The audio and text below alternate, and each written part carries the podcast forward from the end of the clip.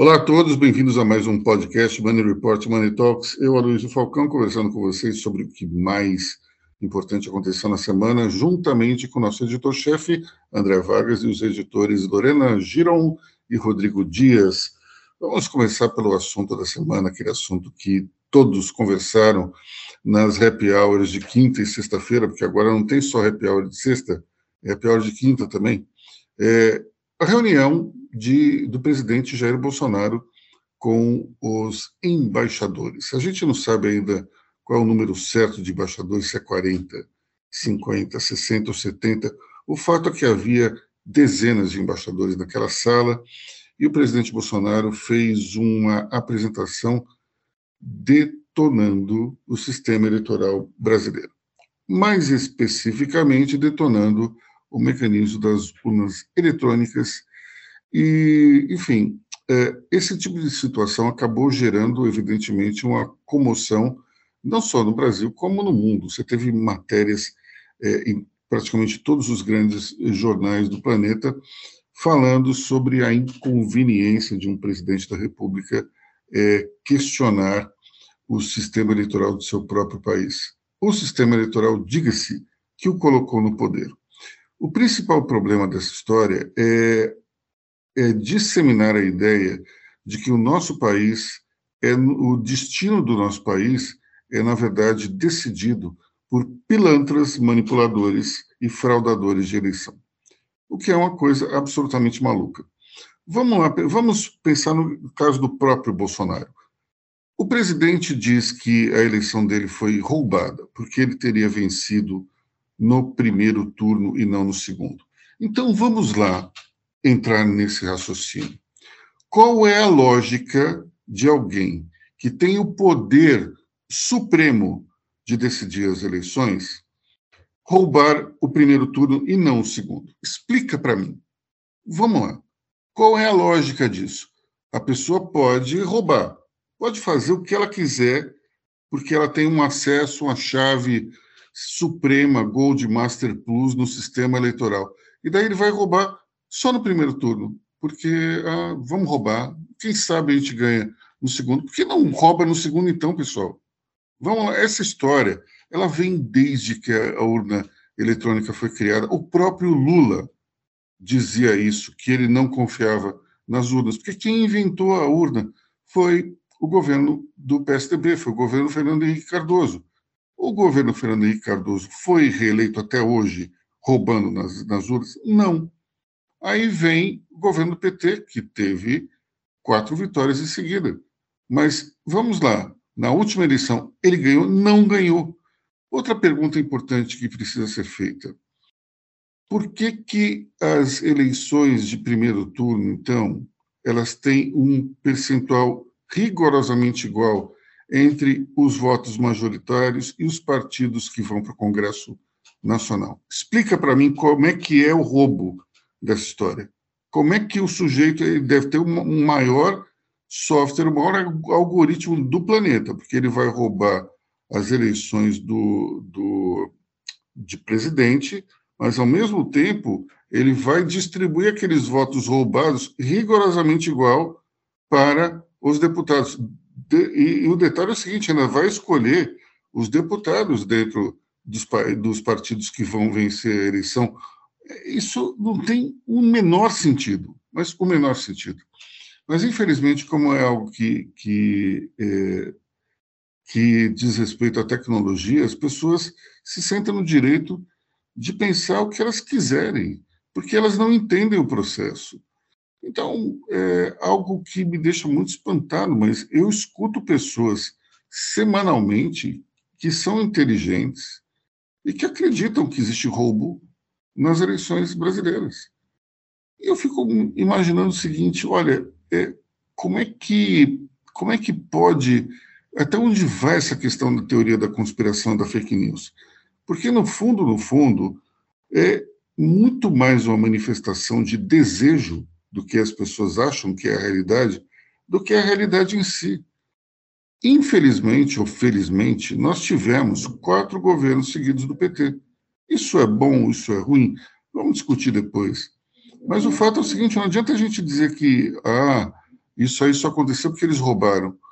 Enfim, é, vamos abrir a discussão aqui para o André Vargas. O que, que você acha? Acho que você está coberto de razão. Primeira observação é o seguinte, né? O PT justamente perde a eleição do, do Haddad, que é justamente a eleição que ele precisava mais ganhar. Olha que interessante isso. Né? O, o, PT tomou pancada, né? teve, teve mensalão, teve lava-jato, teve tudo. Na eleição que o partido que deveria estar roubando mais precisava ganhar, ele perde. Não tem lógica nenhuma. E, uma vez eu conversei com um astrofísico, né? E, e eu não estou mudando de pato para ganso, sobre terraplanistas.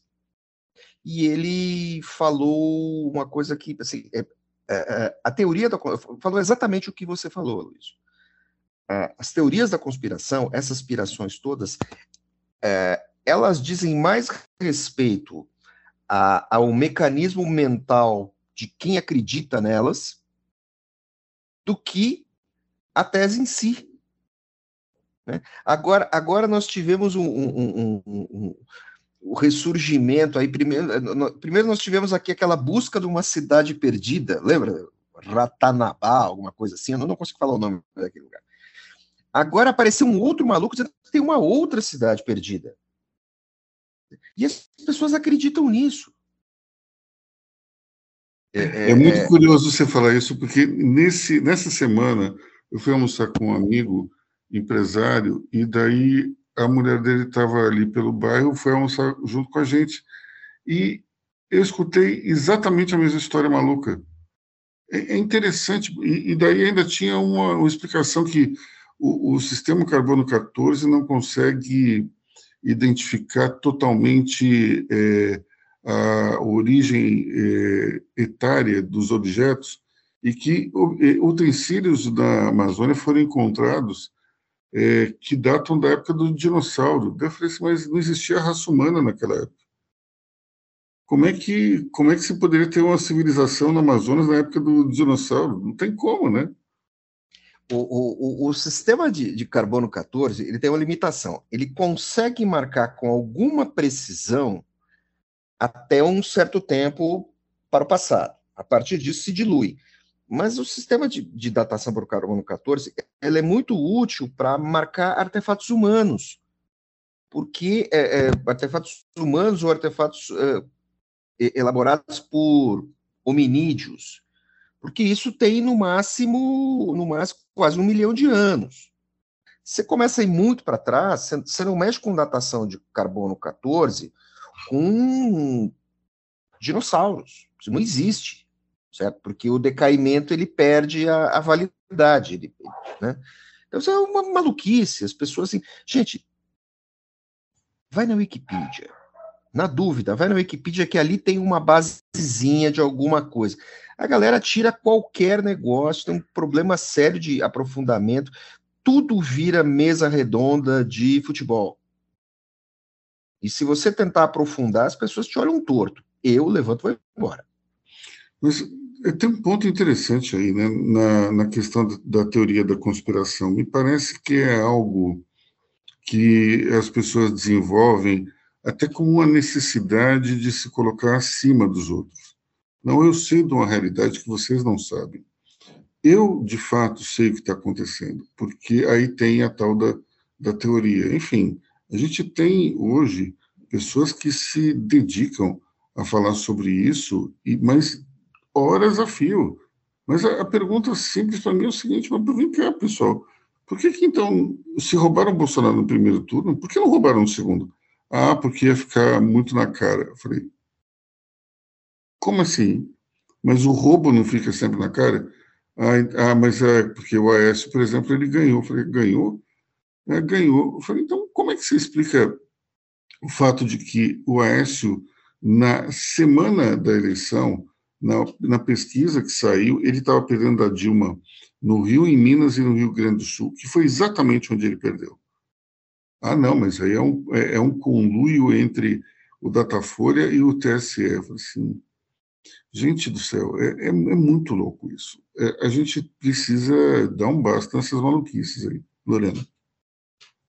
É, então, assim, é difícil de acreditar, né, que, que o Bolsonaro realmente acredita nessas coisas. Mas não sei, talvez ele ele ele ache mesmo, né, que tem que tem fraude numa coisa que ele ganhou.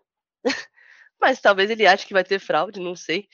Ou, ou, ou ele está se preparando para um uma possível perda, está é, se preparando porque está é, com medo, depois, é, caso o Lula ganhe, é, das consequências, e aí está preparando já o terreno. Não sei, eu não sei qual que é a, a motivação para isso. Tem gente que diz, tem quem diga, que como ele perdeu um pouco do eleitorado, agora ele começa a fazer o furor, né? E, e, muitas pessoas, eu conheço muita gente que votava no Bolsonaro, que ficou decepcionado com ele, falou, nossa, ele falou que ia acabar com o STF, ele falou que ia sei lá o quê, e não fez isso. Ele, ele, ele ficou manso. E agora a, talvez ele esteja voltando a fazer essa, essa movimentação e, e os eleitores estejam voltando, sabe?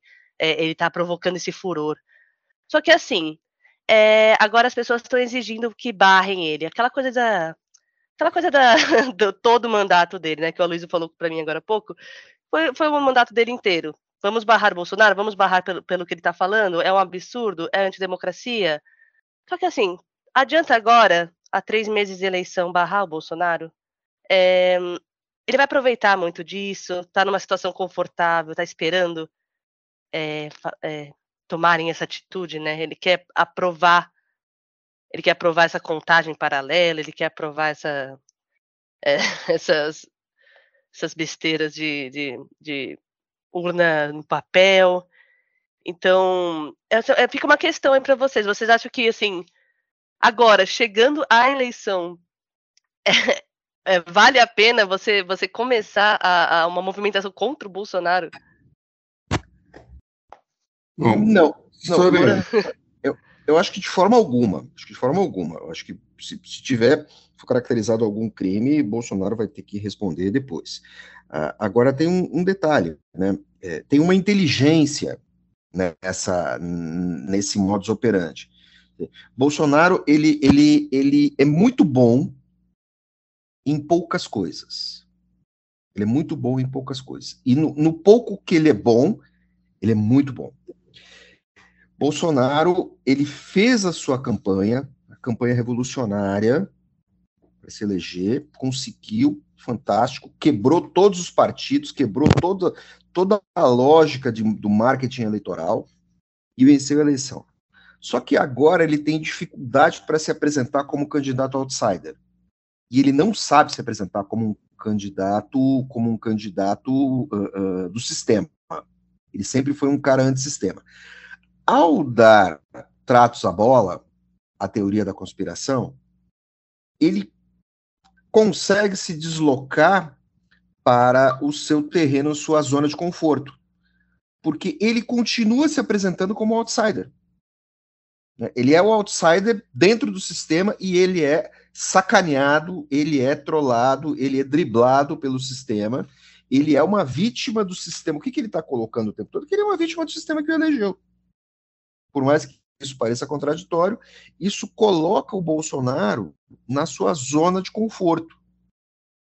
É, isso desde o início, nós todos aqui falamos, até com outros colegas que já trabalharam aqui, mano, já foram embora. Isso coloca Bolsonaro na sua, na sua, né, no seu mar da tranquilidade. Isso garante para o segundo turno. Isso sempre esteve posto certo? A questão principal agora, o Bolsonaro já está de olho na segunda etapa. Ele sabe que ele vai para o segundo turno, provavelmente em segundo lugar. Isso não é o suficiente. Ele tem que ganhar a eleição. A gente entra numa eleição para ganhar, correto? E aí ele não tem muita massa de manobra nesse, nesse momento. A, a, a PEC foi uma maneira, um drible, né? para ele conseguir para ele conseguir subir de patamar, parece que tem algum resultado. Mas eu acho que basicamente é isso. Ele se comporta, ele se vale uh, uh, uh, dessa estratégia. Não é nem uma tática, é uma estratégia. E aí ele nesse departamento ele se comporta bem. Eu sempre disse que assim Bolsonaro, enquanto candidato, ele é muito melhor do que enquanto eleito. E ele governou dessa maneira. Ele governou fazendo campanha, que é assim que ele sabe fazer. Bom, Rodrigo, fala aí. É, é, eu queria chamar a atenção para duas coisas. O, o, próprio governo ele atribui essa instabilidade toda à pandemia e à guerra Rússia-Ucrânia. Porém, eu é, queria fazer essa reflexão, né? Se, se, não, se o governo não enfrentasse, né? Se o mundo não enfrentasse esses dois problemas, é, será que o governo iria se, se sair, iria gerar menos crise? Porque eu fico pensando que o próprio governo, Bolsonaro, saiu menor do que entrou nessa, nesse lance dos, dos embaixadores o próprio governo, desde o primeiro mês de mandato, ele vem criando suspeitas infundadas do sistema eleitoral. Talvez sem esse, esse outros problemas, essas suspeitas iriam, ele, ele, iria investir mais energia ainda nessas suspeitas infundadas, né? E aí, chamando a atenção para outro ponto que o André falou, né? É, ele seria, seria, é, seria cabível uma, uma investigação, né? Nessa altura do campeonato? Não. Agora, que o Bolsonaro sem um mandato de presidente, o que vai é, cair em cima dele de, de, de, de processo na justiça comum é essa saber se, a, se os poderes eles terão a mesma energia é, na, na, na, ele sem o mandato do que ele como presidente da República, né?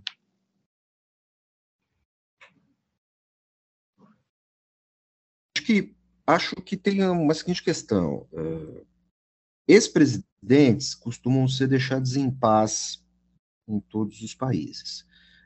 Se o Bolsonaro perder, vai ter uma onda de ações contra ele, é, é, ele vai ter proteção, vai ter proteção sim, porque é, vai sofrer alguma ação ou outra, eventualmente vai perder seus direitos políticos, e depois ele vai voltar como senador. Imagina Bolsonaro como senador. Meu Deus do céu, vai ser um show de rock. Agora, uh, o que você falou da questão econômica, é, em política não existe muito e se, Rodrigo. Não que eu esteja querendo ensinar nada, mas seguinte: uh, uh, o, que, o que eu consigo supor é que a situação econômica global, com a guerra e com a pandemia, é, é, isso tirou muito foco da pauta conservadora, da dita pauta conservadora do Bolsonaro do grande crentistão que ele dizia, dizia defender. Então ele teve que fazer certas concessões. É, as concessões sociais que ele teve que fazer demoraram muito para sair, certo? É, e agora ele está tentando colher os frutos dessas concessões sociais, né, que antes ele chamava de bolsa esmola e tudo mais.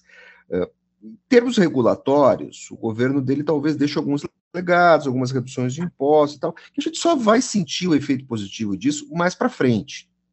É como o governo Collor, todo mundo fala mal, mas o governo Collor deixou ali alguns legados econômicos que foram surgir, foram surtir efeito mais tarde. E é só que assim, a, a quantidade de barbaridades e a quantidade de eh, líderes que o Bolsonaro hostilizou ao longo do tempo e a quantidade de declarações que afastaram investimentos por questões de compliance é muito grande. Mas isso tudo, isso tudo pode ser revertido com uma eleição. Vamos lá, vamos que vamos. É, é, é, vai ser muito difícil analisar o legado do governo Bolsonaro e os impactos externos da sua legislação. Você tem é, é a questão ambiental, sim, ela é muito clara. A questão uh, uh, industrial, comercial, é muito difícil botar ainda, chegar e botar toda essa culpa no Bolsonaro. Não estou defendendo ninguém, mas é, existem fatores ali que, que complicam o cenário, até porque grandes potências é, da Europa estão sentindo os efeitos da crise, a China, está todo mundo numa situação complicada. É, mas do ponto de vista da inflação, esse, esse aqui é, eu acho que é um assunto interessante é, porque eu vejo muita discussão e muitos partidários do governo dizendo que a inflação é um problema mundial e que, portanto, não havia nada que o governo poderia ter feito. eu discordo pelo seguinte: a inflação ela pode ter sido um problema mundial um pouco antes, talvez, da guerra da Ucrânia, é, mas aqui no Brasil os efeitos já eram sentidos antes disso. E por quê? Primeiro, por uma política na qual o juro foi mantido é, muito baixo, de uma maneira artificial, e isso acabou estimulando o crescimento da cotação do dólar. Como nossa economia é dolarizada em função de uma série de commodities, é óbvio que os preços subiram, especialmente por conta dos combustíveis. E daí nós tivemos uma antecipação desse fenômeno. Além disso, houve um talvez um, um excesso ali na, na contemplação dos auxílios da pandemia, no qual o volume de dinheiro liberado talvez tenha sido um pouco superior ao necessário. Não que exista um limite para isso, mas do ponto de vista macroeconômico, esses recursos acabaram gerando inflação por demanda em algumas regiões do Brasil, como o Centro-Oeste, o Centro-Oeste e o Norte. Nesses locais, a injeção do dinheiro público acabou meio que é, salvando o comércio nesses locais e isso também provocou inflação por demanda. Bom, quando você soma esses dois fatores, você vê que os preços já estavam meio descontrolados aqui no Brasil antes do fenômeno mundial. Agora, é evidente que é uma situação muito melhor do que, por exemplo, a, da Argentina. A inflação da Argentina está batendo 90% ao ano. Isso é um, é, é um percentual complicado. Já virou uma, é, uma hiperinflação novamente. É, disso para a coisa degringolar de vez é um passo. A grande diferença que nós temos, além da, for, do, da força da economia brasileira, dos seus fundamentos, é que nós temos um, um, um volume de reservas bem razoável, coisa que não acontece na economia portenha. E mais ainda, a Argentina ela vem sofrendo problemas sérios ao longo do, do ano, e ela não é bem uma crise, é mais talvez um, uma lenta e agonia, um lento e agonia e, e difícil declínio.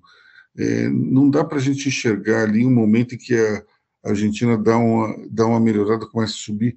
É, dá para ver claramente que do peronismo para cá, o PIB real vem caindo assustadoramente.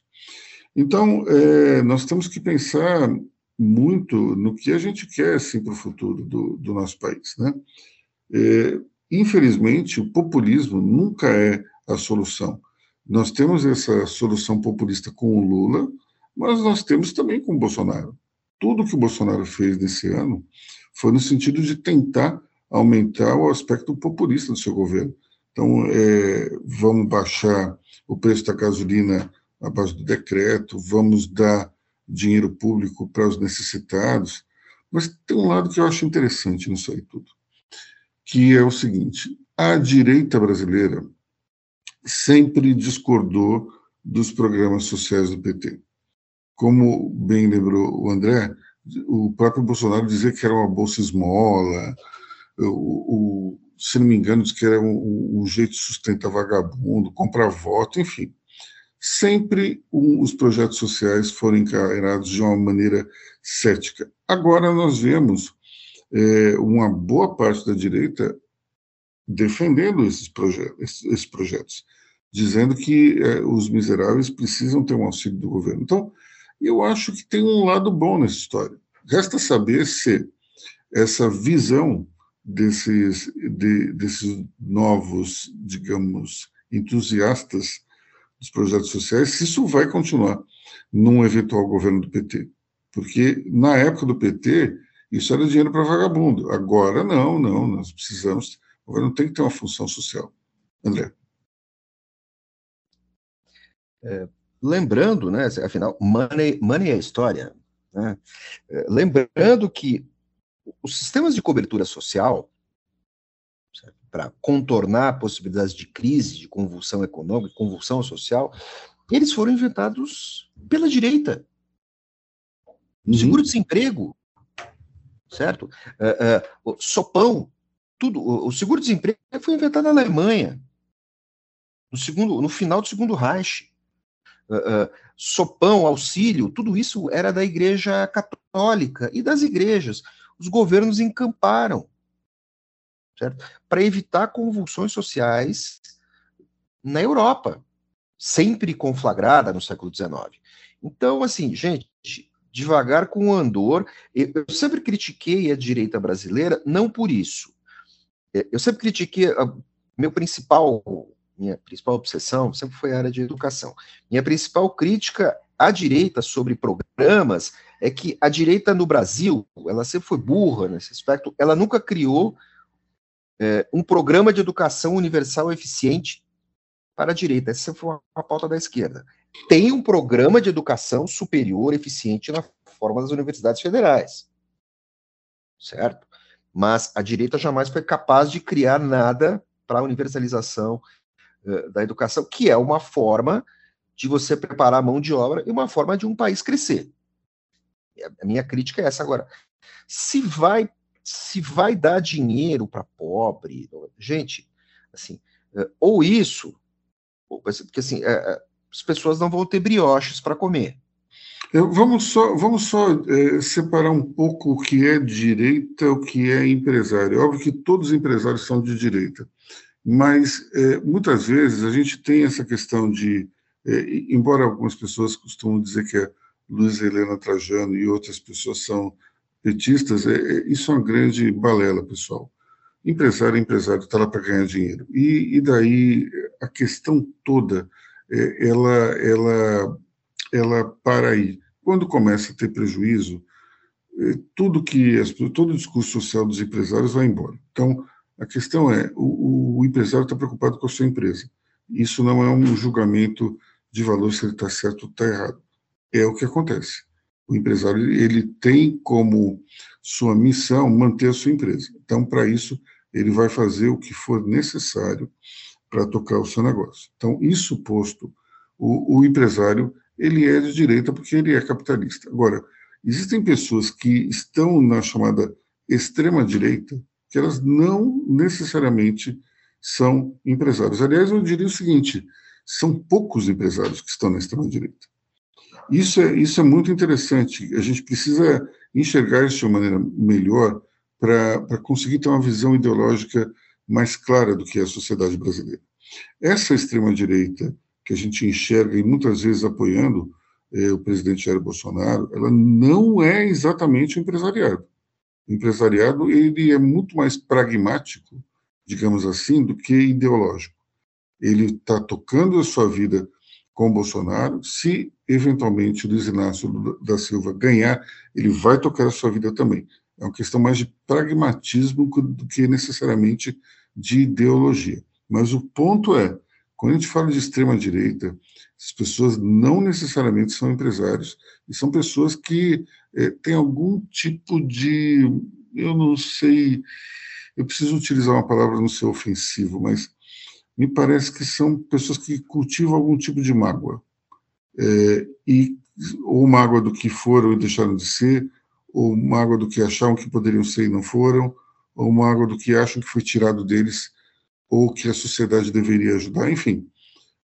Esse é um, é um ponto que a gente tem que discutir melhor mais para frente. André. Não é diferente da extrema esquerda. Sim. Tem esse componente, tem esse componente de mágoa. Você falou muito bem, Aloysio, é, dessa questão do, do, do empresário. É, eu acho muito mais que você ser de, esqui, de, esquerda e direita, sem falar dos extremos, é muito mais a questão, é, é, é quase uma, uma questão de foro íntimo, principalmente para o empresário. Há, quatro meses eu estive num churrasco de herdeiros. Herdeiros. Gente, gente que vivia de fundos e de, e de, e de fundos de investimentos, de firmas, como a, a Península, vamos supor, mas não tinha ninguém da Península lá. E conversa vai, conversa vem, todo mundo enchendo a cara, batendo papo, parará, parará, assim, e eu quieto na minha. Teoricamente, ali eu era o, o, o comunista oficial, e ali tinha muita gente, muita gente com posturas muito mais à esquerda do que eu. Principalmente na defesa de questões de auxílio, menos, e questões de educação universal. Os herdeiros, você disse, né? Herdeiros, herdeiros, herdeiros. Mas gente que trabalhava com investimento, gente que foi de banco, que saiu, que, né? Assim, esse pessoal tinha uma postura muito mais, mas ali eu também ouvi assim, não, quando eu estava na escrivaninha, eu era mais férico. Agora que eu consigo olhar melhor pela janela do carro, pela janela do escritório, eu tenho uma postura mais. Certo? Eu até. Eu, é muito engraçado. Eu ouvi de um cara dizendo assim: puxa vida, eu tinha, antes eu tinha medo de andar de metrô, agora não tenho. Eu, como? Desculpe. Desculpe. É, isso, isso, me lembra uma vez que, que um, um colega de redação é, foi destacado para cobrir uma reunião da Anfávia. E chegou lá na reunião da Anfávia e a porta estava aberta e a, a mesa estava ali, né? tinha algumas pessoas já sentadas e ele foi lá e sentou. E do lado dele sentou um sujeito que era acionista de era filho de um acionista de uma de uma companhia automobilística. E daí começou uma conversa meio esquisita. E lá pelas tantas o cara olha para esse jornalista e fala assim: "Mas você é filho de quem?" Hein? Aí você, ah, eu sou filho do seu fulano, da dona, da dona fulana. Eu assim, mas quem são esses? Mas os meus pais. Porque ele achava que estava conversando com outro herdeiro ali. Então, é, é realmente é, é, é, um mundo à parte, porque a gente está falando de pessoas que nasceram num universo é, bastante protegido e que, de repente, elas têm que tocar a vida como, como empresários ou defender lá o seu, a sua herança é muito, é, não diria é, que é uma situação fácil, porque o, o empreendedor ele enfrenta todos os obstáculos e chega a um determinado momento e, e, curiosamente ele tenta proteger a sua família dessas dificuldades que ele que ele enfrentou. Só que daí, ao ser protegido, o herdeiro ele fica mais soft do que o seu o seu pai, que é mais hard. E como é que faz para tocar uma empresa? Com espírito soft. Não é exatamente muito fácil, não. Portanto, é, e, embora tenha um aspecto, digamos, cômico dessa história toda, eu enxergo também um lado que é um tanto quanto preocupante. Como é que esses caras vão proteger os seus herdeiros? Eu, eu vejo, por exemplo, um, um determinado é, empresário que já faleceu, o pai dele, o, é, ele dava um dinheiro é, para um hot dog depois do treino do clube. E ele ficava com fome. Daí ele fez a mesma coisa com seus filhos. Ele, ele morreu e o que acontece? Esses filhos hoje estão, tirando um, estão gastando alucinadamente o dinheiro que ele deixou. Então, não adianta a gente achar que existe uma fórmula perfeita para mudar um herdeiro. Cada herdeiro vai ser de um jeito e cada pessoa é de uma maneira. Tem pessoas, por exemplo, que têm uma vocação talvez para medicina, ou para o direito, ou para a arte, ou para qualquer outra coisa que não atividade empresarial, mas elas se sentem impelidas pela família para fazer esse tipo de coisa. E daí fica uma coisa maluca. Aí vão para o churrasco e começam a soltar umas ideias esquerdistas para, um, para o, o jornalista que está ali escutando aquilo, que é o André, não é verdade? Mas, enfim, é, é muito interessante isso. Isso aí, é, talvez a gente devesse discutir é, mais profundamente é, em One Report essa questão dos herdeiros, porque de fato é muito importante, porque do ponto de vista estatístico, são poucas pessoas com vocação empresarial. E daí, vamos lá, o sujeito tem três filhos, qual é a chance dos três ou de um ter uma vocação empresarial? É pequena. Como é que faz, né? Bom, voltando à questão aí dos embaixadores, só para fechar, tivemos a tivemos a divulgação do vídeo antigo do, do Augusto Aras, no qual ele defendia as, as eleições. Quem fala sobre isso? A questão do vídeo antigo do Augusto Aras, eu não vejo nenhum problema nele divulgar um vídeo antigo da defesa dele. A principal questão central é o seguinte: ele deveria ter feito outro? Isso é uma questão posta. Essa é a questão posta, sabe? Não há. As pessoas estão criticando Augusto Aras. Você pode criticar o Augusto Aras por outras coisas. Por ele postar um vídeo antigo onde ele aparece defendendo as urnas, não é nenhum problema. Essa é uma postura consolidada dele. A, a grande questão, é, eu acho que. Detalhe, não é a grande questão, é que assim, esse pessoal todo está querendo se defender desse discurso tóxico do Bolsonaro. Por que, que o Augusto Aras vai entrar nessa? Não há nada na sua carreira que diga, que aponte, que ele duvide disso.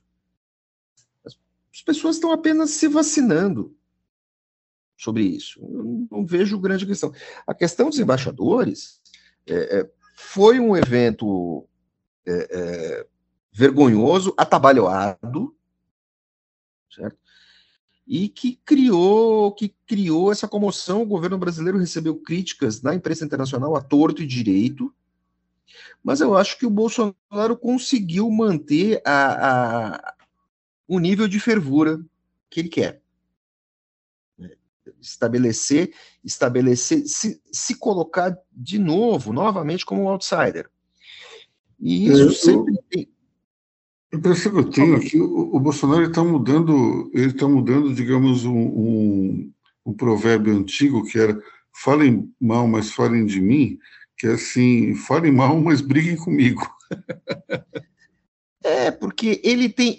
É a maneira dele buscar os indecisos. E o Brasil está num. Brasil, o comportamento do eleitor está num, num, num, grau de, de dualidade tão grande que agora, é, é, no dia 11, nós tivemos aí a Anitta né, se posicionando a favor do Lula. E aí saiu uma pesquisa dizendo que esse posicionamento da Anitta, na verdade, trouxe mais engajamento pró-Bolsonaro do que pró-Lula. Eu acredito que a Anitta se posicionando a favor do Lula, ela vai angariar né, votos para o candidato da esquerda. Mas o comportamento do brasileiro, o posicionamento do brasileiro ainda é tão esquizofrênico que ela também angariou votos ao Bolsonaro, junto a um público mais conservador, que não gosta da Anitta. Então, assim, tudo tem, tudo, nesse momento, tudo tem uma ação e uma reação. Todo mundo, assim, porque, porque você tem ali aquela faixa de 25, 30% dos indecisos, e isso sempre foi o santo grau eleitoral. Em outros momentos, talvez um posicionamento de uma artista, uma celebridade, eu, eu, eu não digo que a Anitta é uma artista, ela é muito mais uma celebridade do que uma artista, é, ela, isso daria votos para o sujeito que ela está apoiando, mas não necessariamente daria tantos votos como reação porque geralmente antes, nos outros momentos eleitorais, não havia uma polarização tão grande. Então, é, é, vivemos uma situação, uma campanha eleitoral muito curiosa, né, onde todos os, assim, a, a, um lado chega a celebrar uh, os aliados que o outro lado ganhou. Né? Uma turma, a turma da Anitta, o pessoal mais afim da Anitta pode ter se alinhado ao Lula, mas a turma que não gosta, olha, aquele pessoal vai para lá, nós, então nós vamos para, para cá. E assim vai. Percebemos isso numa matéria que o, o Rodrigo fez sobre essa questão da convenção do PL, né, Luiz? Uhum. Você tem o, o, não acho, assim, a, primeira vez que isso ocorreu é, foi curioso e não ocorreu no Brasil. PL, o PL foi fazer a sua, vai fazer a sua campanha, a sua, a, a, o lançamento da, da, da, candidatura de Bolsonaro, o evento no Maracanãzinho e uma maneira muito moderna, o PL abriu inscrições via internet. E parecia tudo certo o que, que aconteceu? Os opositores do Bolsonaro começaram a puxar ingressos para comparecer a esse evento, para tentar repetir a campanha de esvaziamento feita contra o Trump, que usou da mesma medida, e os opositores do Trump pegaram os ingressos e não compareceram, impedindo que uh, os apoiadores de Trump se inscrevessem. O pessoal fez isso aqui no Brasil. E a coordenação de campanha do Bolsonaro percebeu isso, fez uma triagem, percebeu, por exemplo, que você tinha um número considerável de inscritos é, é, da região de Manaus. Você não vai lotar 2737 para vir para o Maracanãzinho, no Rio de Janeiro, para a convenção do PL. E aí eles descadastraram as pessoas e eles vão abrir eles vão abrir o, o, o Maracanãzinho por ordem de chegada, beleza, entram 10 mil pessoas, cabem 3 mil no Maracanãzinho, incluindo a, as quadras, e eles vão tocar dessa maneira. O que aconteceu foi que ambos os lados celebraram. E, na verdade, isso, assim, tudo bem. O caso do Trump até ficou engraçadinho. Mas em termos democráticos, isso não é legal. Certo? Não é legal. Esse, como o, o Carlos Bolsonaro classificou, esvaziamento democrático. Não, isso é uma pirraça, é uma trollagem.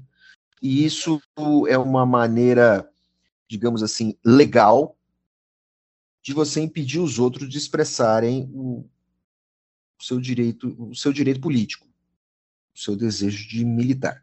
Você pode até gostar, achar que o pessoal tem mau hálito, que apoia as pautas erradas, mas as pessoas têm direito de fazer isso. Por favor. Lorena? Primeiro eu queria apontar uma diferença do, do que aconteceu com o Trump, que eu lembro que na época foi bem mais sorrateiro, sabe? Eu lembro que foi o, os, principalmente os K-popers e uma galera do TikTok fez uma coisa discreta, sabe? Muito perto da, da época da, da comissão do Trump. E aí foi depois a surpresa, né? Foi, no, foi no dia, foi a surpresa do que aconteceu. Agora o que eles fizeram foi, fizeram uma grande movimentação, né? Inclusive a Tabata Amaral é, publicou, vamos lá, e agora o, Eduardo Bolsonaro tá, tá, tá quer, quer processar ela por causa disso. E aí, lógico que, né, ficou, ficou na cara o, o, o, o boicote, não sei como, como chamar, é, e, e, é o que você falou, André, é, assim, você pode não gostar, você pode odiar o Bolsonaro, pode odiar o, o, os lados, só que, assim, é uma militância de sofá besta e que, assim, os caras vão continuar votando, os caras vão continuar apoiando as pautas, não vai adiantar nada, é engraçadinho, vai sair foto lá vazio, hahaha, olha, ah, Bolsonaro está engra... sem ninguém. Legal. É, engraçadinho, engraçadinho, mas sujo. E, e, vai, e, assim, o que isso vai fazer? Vai alimentar a, a, a o discurso deles, da militância, militância. Olha, olha que militância baixa, vamos, vamos for, fortalecer entre nós. Assim, é, é, é totalmente descabível num, num, numa militância. Incentivar a violência também, né? É, incentivar a é, violência e, e é, é, baixaria, assim, sabe? Eu não, não vejo porquê. Bem, eu já, já fizemos o nosso momento defendendo o Carluxo. já defendemos tem que, tem que equilibrar, Carluxo, tem que equilibrar. o vereador da República, mas infelizmente, infelizmente temos que pontuar isso, temos que defender a, a, as posições de Carlos Bolsonaro. Ele não está errado. Eu não sei se ele vai conseguir achar um jeito de processar as pessoas. Não sei. Bom, eu só, queria, eu só queria fechar esse assunto dizendo o seguinte: ao contrário do que o, André fala, eu acredito que a Anitta é um artista verdadeira, sim. Vamos tirar, digamos, o aspecto é, qualitativo do seu trabalho, das, da sua voz, da música, mas vamos lá, é uma pessoa que saiu da favela e ela está se apresentando no exterior, e ela, é impressionante, não? Questão, questão de ordem, questão de ordem. Ela é mais celebridade do que artista. Não diz que ela não é artista. Não, mas eu, eu acho o seguinte: é, quando ela foi é, escalada para cantar ali no, na abertura ou no fechamento da Copa do Mundo, não lembro direito agora, ela não fez um, um, uma má figura, não, pessoal. Eu acho que a gente está muito preocupado com, com a qualidade do trabalho, mesmo aspecto ela é, ela é uma personalidade um tanto quanto controversa. Acho que ela é, aparece muito para a questão do rebolado, da discussão vida sexual, diabo 4, mas isso para mim é uma questão é, outra. É, tem artista com, digamos, músicas legais e artistas com músicas péssimas. Isso acontece, sempre aconteceu. Vamos lá, Lorena, que você está. eu, eu, estou louca aqui para defender a Anitta. Não, assim, eu, eu, eu, é, eu adoro as músicas da Anitta, particularmente adoro, de verdade. Só que, assim, a Anitta, como eu estava falando com o Rodrigo antes aqui do podcast, ela tem uma inteligência muito extraordinária para showbiz, né? Mais do que uhum. tudo, eu não sei se é isso que o André quer dizer, que mais do que artista ela é, ela é né, celebridade. E essa coisa que ela faz do de apoiar o Lula, assim, é uma coisa, para mim, na minha visão, pelo menos, é uma, ela quer surfar na onda, sabe? Talvez ela tenha sacado agora que a onda é antibolsonarista e que agora se o Lula ganhar, a próxima onda talvez seja o antipetismo de novo, não sei, e aí ela não quer se posicionar tanto assim como outros artistas se posicionaram, como Pablo Vittar, Luísa Sonza falaram, ah, não, vamos PT, que elas se posicionaram bem. É, Mas, Lorena, quando você era bem pequenininha, hum. tinha a Madonna. O que, a Lu, o que Luísa Sonza, Anitta fazem é basicamente repetir a Madonna. Eu, do alto dos meus quase 60 anos, posso te dizer o seguinte: não tem normal. muita diferença, é absolutamente normal. Eu até diria o seguinte: o que a Madonna fez num determinado momento, fazendo um livro chamado Sex, posando nua, o Diaba 4, até um pouco eh, fez um filme é, que aqui no Brasil ganhou um título como Na Cama com Madonna, né? E, você teve ali uma exposição da vida íntima como acho que nunca ninguém havia feito. O que a, o que a Anitta faz hoje é fichinha perto do que a Madonna fez no final dos anos 80 e começo dos anos 90. Impressionante. Agora, é, se o aspecto ela não é uma artista porque tem uma mente para o showbiz, então a própria Madonna não é artista. O próprio Mick Jagger, que colocou os Rolling Stones dentro de um circuito é, de, de turnês muito, muito lucrativo, também não. É, é, que, às vezes, o artista ele se complementa com o empresário, e daí é, eles ficam bastante ricos. É o que está acontecendo com a Anitta. Essa moça, ela, ela foi muito longe e, aparentemente, vai muito mais longe ainda. Então, é, acho que, de um lado, ela quis surfar numa onda anti-bolsonarista, mas recebeu um, uma ação conjunta de ataques na rede gigantesco. Eu recebi vários vídeos eh, mostrando, digamos, o que seria o lado promíscuo dela, coisas assim absurdamente. E teve um vídeo lá que eu, ela não aparece, mas dizem que é ela falando. Eu falei assim, pessoal, peraí. Ela gravou um vídeo que vai depor contra ela, essa é a lógica de vocês. É na cara que é um fake, né? Mas, enfim, é, é a vida que a gente, que a gente leva, infelizmente, assim. Bom, é isso aí, né, pessoal? Já estamos aqui com mais de uma hora de gravação. Muito obrigado pela audiência, pela atenção, quem ficou até agora e nos aguentou. Um grande fim de semana. Até semana que vem. Pessoal, até semana que vem.